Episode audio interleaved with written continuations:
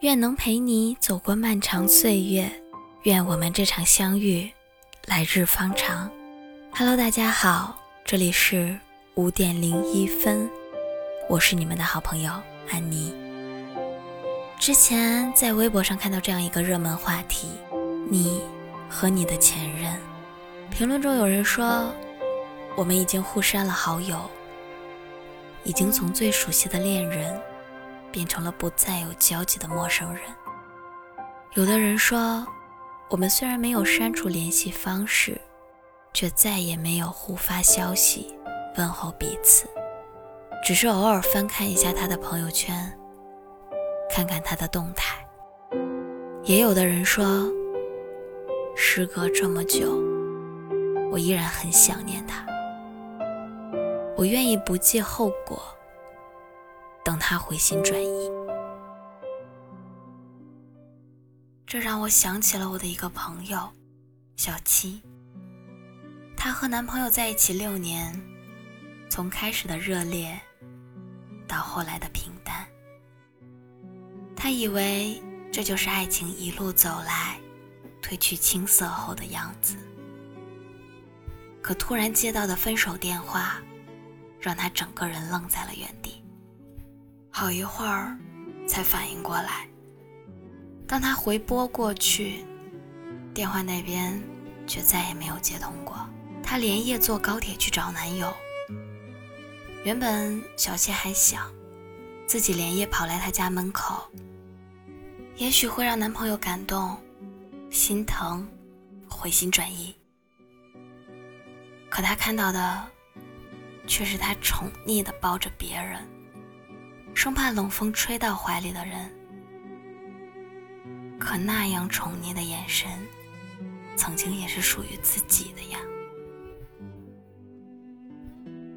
每次想到小七当时满脸泪痕、肿着眼睛的样子，我都会莫名的觉得心酸。这个世界上，像他这样为了爱情不顾一切的人，还有很多吧。失去的爱人，就像黑夜里的灯，他来时，光芒照亮了角落里的你；他离去时，又把你重新丢回了黑暗里。可即便是这样，也不要想着放弃，甚至，你应该更加的爱自己。与其抱怨身处黑暗，不如提灯前行。愿我们每个人。在自己存在的地方，成为一束光，照亮自己，也照亮他来时的路。分手后的一段时间里，小七经常会通过两个人共同好友的微信，去翻看他的朋友圈，会不知不觉的走到两个人经常去的地方，会一个人发呆，久久不能回神，会突然崩溃到大哭，会喝得烂醉。打电话求他回来。后来渐渐清醒的他说：“这六年的感情，六年的爱人，已经远去了。回头看看那段时间里死缠烂打的自己，还真是丢人。世人皆知念念不忘必有回响，可下一句却是。”若无回响，必有一伤。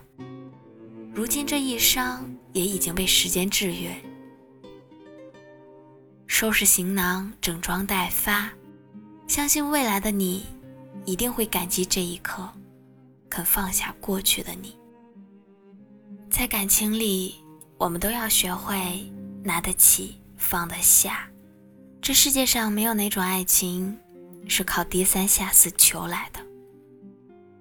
爱你的人从来不舍得让你受委屈，不爱你的人也不会因为你卑微乞求而心疼蹙眉。